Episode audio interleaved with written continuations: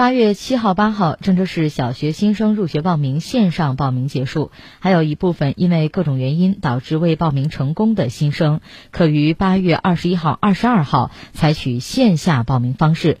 为切实做好二零二二年度小学新生入学报名工作，给适龄儿童家长做好答疑解惑，郑州市教育局联合郑州新闻综合广播开办二零二二年度小学新生入学报名教育局长咨询会特别节目。该节目于八月十六号至十九号早八点到九点间在郑州新闻综合广播直播，由郑州市教育局各区分管新生入学报名工作。工作人员做客直播间，主要针对线上报名未成功的新生遇到的问题接听热线予以现场解答。嘉宾上线时间：八月十六号八点，郑州市教育局、中原区教育局、航空港区社会事业局；八月十七号八点，管城区教育局、郑东新区教体局；八月十八号八点，经开区教文体局、惠济区教育局、高新区社会事业局。八月十九号八点，金水区教育局、二七区教育局。